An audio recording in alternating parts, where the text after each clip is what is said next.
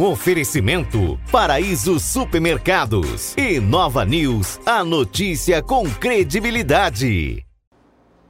Olá, sejam bem-vindos, tudo bem com vocês? Antes da gente começar, aquele recado especial. Siga as nossas redes sociais. O Severino, meu parceiro, ele vai colocar aqui embaixo todos os links para você, beleza? E o nosso entrevistado de hoje é o advogado, professor, administrador, meu amigo da época de escola, Alan Francisco. Seja bem-vindo. Obrigado, Marcos. É um prazer estar aqui. Professor, já vou começar como professor, porque você tá, atua na área do direito ali na faculdade. Okay. Como que surgiu o direito na sua vida? Na verdade, eu sempre quis fazer o curso de direito. Esse sempre foi meu objetivo desde a época do ensino médio. Né? No entanto, na época eu não tinha condições financeiras para sair de Nova Andradina e cursar a faculdade de Direito na fora daqui. não tinha aqui ainda. Porque aqui não tinha na época. Né? Eu terminei o ensino médio em 2005 e não tinha faculdade de Direito aqui. Confesso a você que eu nem prestei muitos vestibulares aí para fora porque eu já sabia que não era, é, eu não tinha essa viabilidade financeira em poder sair daqui de Nova Andradina para estudar fora, né? Então, o que me restou no, no momento, é, eu falei, olha, eu vou ficar em Nova Andradina e eu preciso estudar, independentemente qual curso eu vou fazer. O que eu não posso é ficar parado. Legal. Né? E aí foi onde, é, dentre as opções, o que me interessou foi o, o curso de administração de empresas. Sou muito grato pelo curso de administração de empresas. E foi através do curso de administração que aí eu terminei o ensino médio, comecei a fazer administração de empresas. Na metade do curso de administração, começou a surgir, surgiu, na verdade, o curso de direito. Caramba. E aí eu questionei, agora eu paro ou termino? Mas também é o curso de administração também me fascinou. Né? Então eu decidi terminar o curso de administração e foi com o curso de administração que eu consegui um emprego é, viável que eu conseguia pagar, na época, a faculdade de Direito. Caramba, que bacana. É interessante essa fala sua a respeito de não, não parar, né? Porque muitas pessoas, às vezes, eu falo assim da, da realidade que eu convivo, é, termina o ensino médio, fala, pô, eu não vou conseguir fazer uma faculdade agora, eu vou começar a trabalhar e ano que vem eu faço mas aí chega o ano que vem, continua trabalhando e de repente aquele sonho do nível superior acaba ficando meio de lado, né? Então é importante essa fala sua. É, exato. E eu também digo o seguinte, já também fazendo um, um adendo com o que você falou em não parar, é justamente isso, porque eu terminei o curso de administração e eu não parei. No ano seguinte eu comecei a fazer direito, porque eu também tinha, por mais que era um curso que eu gostaria de fazer, o direito, mas ao mesmo tempo eu tinha um medo de se eu parar, ficar um ano parado, será que depois eu vou ter o ânimo para voltar a, a, estudar, digamos assim, né? Então eu já terminei direito, terminei administração e comecei a fazer ali logo em seguida o curso de direito. E para você, o que, que, te motivou a não parar? Porque falando assim, pô, parece até fácil, né? Mas muitas coisas passam na cabeça. Né? Ah, muitas coisas passam. Mas o que me motivou é exatamente a busca do meu objetivo, né? Que nem eu disse a você, era o meu objetivo desde o início fazer. Né? Por um momento eu pensei que aquilo não seria possível, né? É, e depois, com o surgimento aqui em Nova Andradina do curso, foi onde eu falei, olha, que bom que chegou o curso aqui na cidade e quem sabe é, aí é uma oportunidade para eu poder cursar. Aí comecei a cursar, é, só consegui, repito, por conta né, do meu emprego em administração, então por isso eu também sou muito grato em administração de, de empresas, mas a minha grande paixão é realmente o curso de Direito. Foi muito difícil conciliar o trabalho com a faculdade? Foi. Foi... Na época da administração você já trabalhava, inclusive? Na época de administração eu trabalhava, né? fazia a jornada de oito horas aí diárias, inclusive Caramba. com, né, às vezes fazendo hora extra, e eu ia para a faculdade à noite, né? fazer faculdade à noite. Então, assim, era uma jornada, assim, não é das mais fáceis, digamos assim, assim como na maioria do pessoal que estuda à noite, né, tem a sua jornada de trabalho Sim. diária, eu sempre entendo isso como professor, né, porque eu sei que eu também passei por aquela situação. Quando eu entro em sala de aula e vejo os alunos ali à noite, muitas vezes com cara de cansados, né? É, mas ao mesmo tempo com ânimo em, em aprender, eu me vejo um pouco ali naquele momento. E na verdade essa rotina não parou, né? Porque você terminou a faculdade, eu não sei se logo depois começou a dar aula, então você continua trabalhando às 8 horas, às vezes mais, e ainda à noite tem esse compromisso em sala de aula, né? Pois é. é eu concluí o curso de Direito em 2014 e aí, em 2015, eu colei grau, né? Porque geralmente você cola grau é, logo no início do ano ali, em 2015. E aí eu concluí e comecei logo a advogar, né, num escritório no qual eu antes fazia estágio, porque em determinado momento eu parei de trabalhar numa área que eu não que eu estava trabalhando em administração de empresas, mas eu parei de trabalhar nessa área e no meio da faculdade de direito eu comecei a já fazer o foco, dizer, olha, não é isso que eu quero, então eu vou partir para a área do direito. Eu comecei a fazer estágio. Fiz estágio no escritório de advocacia, né? nesse escritório de advocacia onde depois eu concluí a graduação e comecei a advogar como advogado associado, né? E logo em seguida depois, em 2016, eu recebi o convite do professor Stênio, coordenador do curso de Direito, para poder lecionar, né? Para poder lecionar ali na, na final. E como foi essa experiência como professor no começo? Assustador Olha, ou não? Pois é, é na verdade, o, a docência sempre me chamou a atenção. A profissão de professor sempre me chamou a atenção. Como aluno, é, eu olhava o professor ali em sala de aula e questionava comigo mesmo: será que um dia eu vou estar ali na frente, né, estarei ali na frente lecionando? Mas ao mesmo tempo eu achava aquilo muito distante. Né? Eu falava: ah, olha, eu acho que é impossível eu estar ali lecionando. Né? E eu não sei se o professor Estênio sabia dessa minha vontade em lecionar, mas era algo que eu nunca tinha transparecido ali para ninguém, para nenhum professor. E até um dia eu recebi esse convite, né? Quando eu recebi o convite, eu questionei comigo: será que eu vou dar conta? Né? Será que eu vou dar conta em lecionar? Eu lembro que o professor Estênio disse: você vai dar conta, é por isso que eu estou te chamando. Responsabilidade. É, né? pois é. E ainda, num, num certo ponto, eu fiquei ainda mais lisonjeado porque ele foi meu professor na faculdade. Né? Então, ao mesmo tempo que eu questionava, eu também respondia esse meu questionamento, dizendo: olha, se o professor me convidou, então realmente ele confia em mim. Né? Eu comecei dando aula ali na faculdade, por exemplo, uma vez na semana, e hoje a grade é cheia, graças a Deus aí. Você falou a respeito sobre essas dúvidas que surgiam na sua cabeça, será que eu vou dar conta e tudo? Fiquei pensando como às vezes nós mesmos matamos os nossos sonhos por não acreditar no nosso potencial, né? Que mensagem você daria para uma pessoa, por exemplo, que está passando por aquilo que você passou naquela época? A mensagem que eu dou é no sentido de não desistir. Isso parece clichê, né? Nós é. falamos não desistir, mas eu sempre digo e eu utilizo daquele ditado que mar calmo não faz bom marinheiro, né? É, até eu digo aos alunos, se eu fosse desistir do curso na primeira dificuldade que eu passei, né? Certamente, lógico, eu não teria me formado. E eu digo a você, e durante o curso também, assim como todo mundo, tem suas dificuldades. Eu também tive as minhas dificuldades. Não é porque eu queria fazer o curso de direito que eu acabei dominando todas as matérias. Não é isso. Né? A gente encontra dificuldades em determinadas matérias ali que você às vezes não entende e até mesmo algumas dificuldades na sua vida pessoal. Né? Então o que eu digo é o seguinte: não desista. Né? Não desista do seu sonho, não pare é, dizendo, olha, ah, eu fiz uma graduação, não era o que eu queria. Né? Mas agora eu não vou fazer uma outra faculdade porque eu já fiz uma. Não, é plenamente possível você fazer a sua segunda graduação e você se, você se encontrar na sua segunda graduação, por exemplo a gente põe muito limites nos nossos sonhos, né? Como se fosse um, um beabá que se sai da nossa programação não é mais possível executar. Né? Exatamente, né? Então, assim, eu quando jovem, muito jovem, no primeiro ano do ensino médio eu falava, olha, eu vou terminar o, o, o ensino médio e vou fazer o curso de Direito. Mas depois a gente, né, comecei a ver que não era possível naquele momento. E aí eu digo, por conta disso eu vou parar, né? Eu vou matar esse meu sonho, digamos assim? Não. Né? Fui em busca, tive paciência, o que eu também posso dizer é ter paciência, né? E também humildade, né? Em saber o momento certo, né? De esperar para você poder fazer. Em relação a mitos e verdades, é, quando a gente vê o professor dando aula com toda aquela autoridade, a gente fica pensando, putz, esse cara na faculdade, na época dele, devia ter tirado só 10. O senhor era um desses que só tirava 10 e por isso hoje tem essa autoridade ali na frente? Não. não, não é, não é tão, tanto assim, tá? Lógico, eu, graças a Deus eu nunca fiquei de exame na faculdade. Nas duas? Nas duas, oh. nas duas disciplinas, nunca fiquei de exame, né? Então, assim, o que eu posso dizer é que, embora eu não tenha ficado de exame, mas eu também não era jamais o melhor aluno da sala.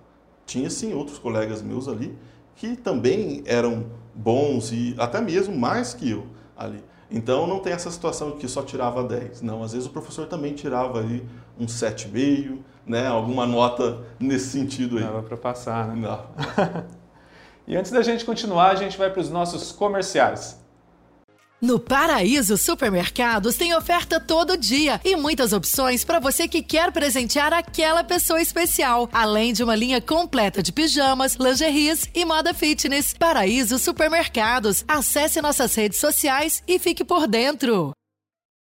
Nós estamos de volta.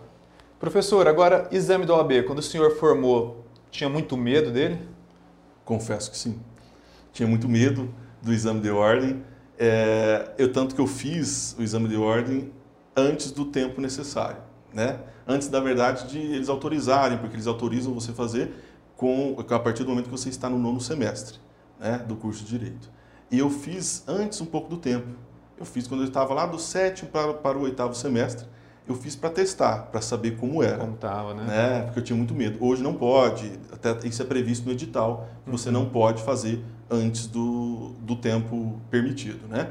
Mas eu fiz para saber como era e logrei êxito na, na, aprovação, na primeira fase e também na segunda fase. Só que não, não no valia. sétimo semestre. No oitavo, vou colocar aí no, ah, no oitavo semestre. Do sétimo para o oitavo, acho que a, a prova foi no, no oitavo. oitavo. É, aí não, não valia, né? Na verdade, não Nossa. valeu, né? Eu, depois eu tive que fazer novamente. E passou nos dois. Aí eu passei nos dois, né? Só que detalhe, quando eu fiz da segunda vez, eu fiquei por 0,25 na segunda fase.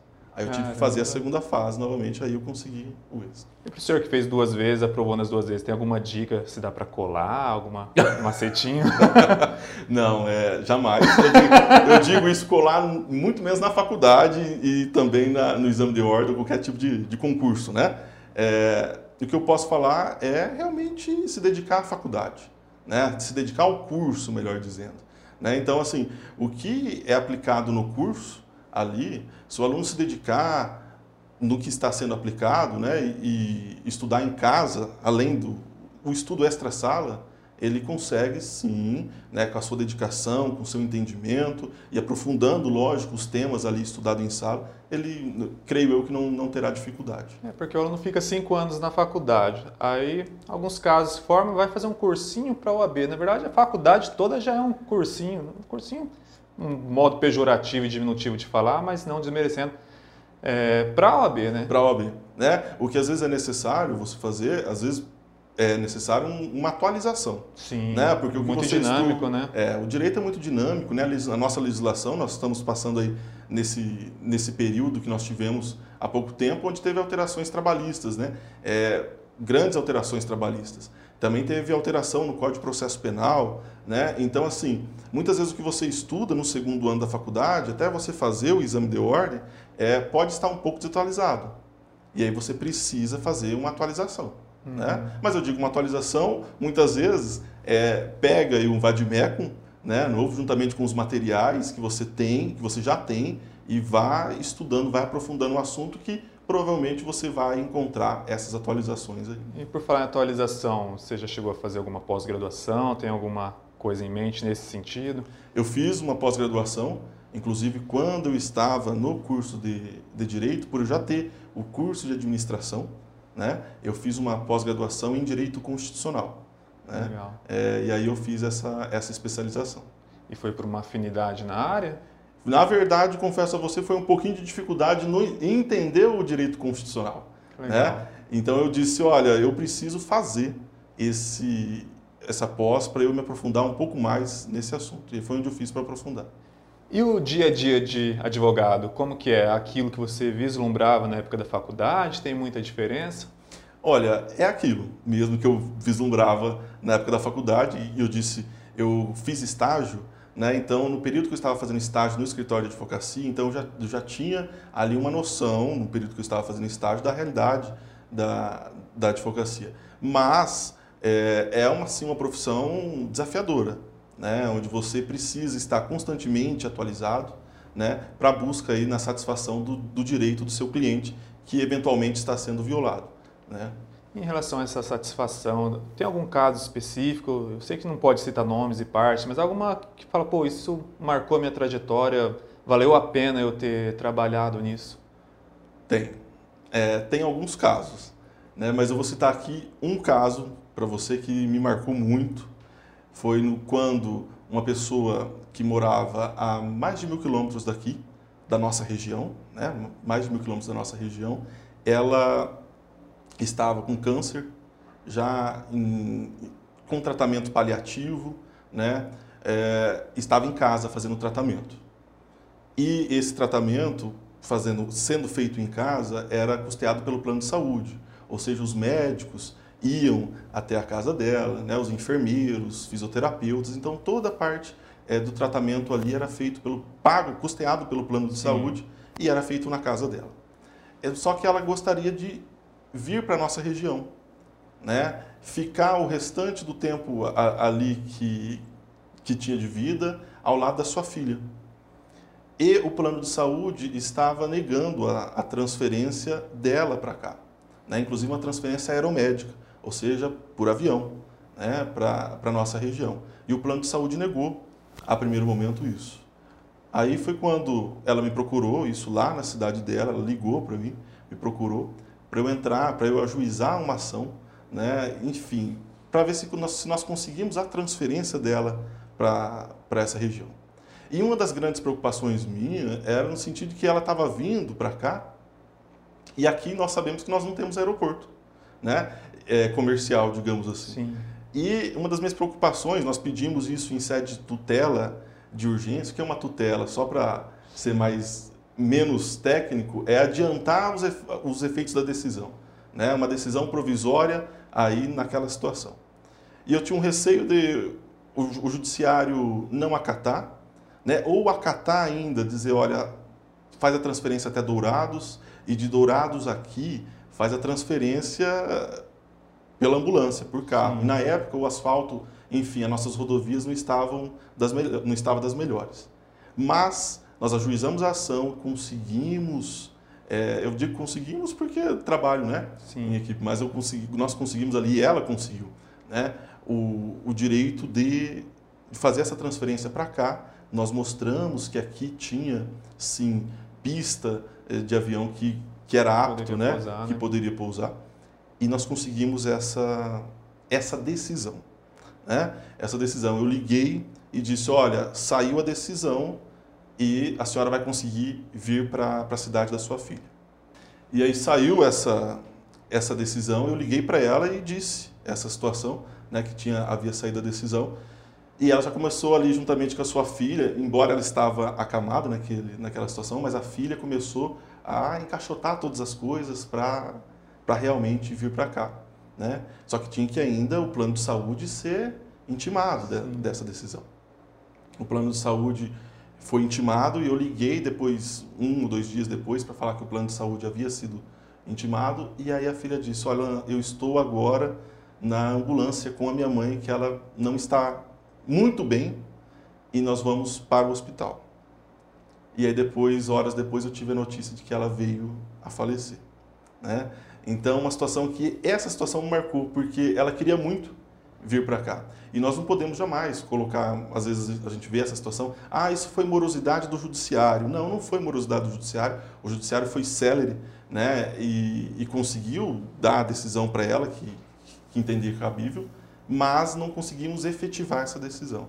Então é um caso que me marcou muito, né? E confesso a você que foi uma das vezes que eu chorei assim de emoção nesse sentido. É difícil, né? É, acho que mais ou menos como um médico, né? Você tentar encontrar uma, um certo distanciamento entre a causa e o lado pessoal, né? Exato. Se depara com muitas situações assim. É Sim. É muito difícil, de fato, fazer esse distanciamento, porque a gente não pode perder o lado humano, né? É.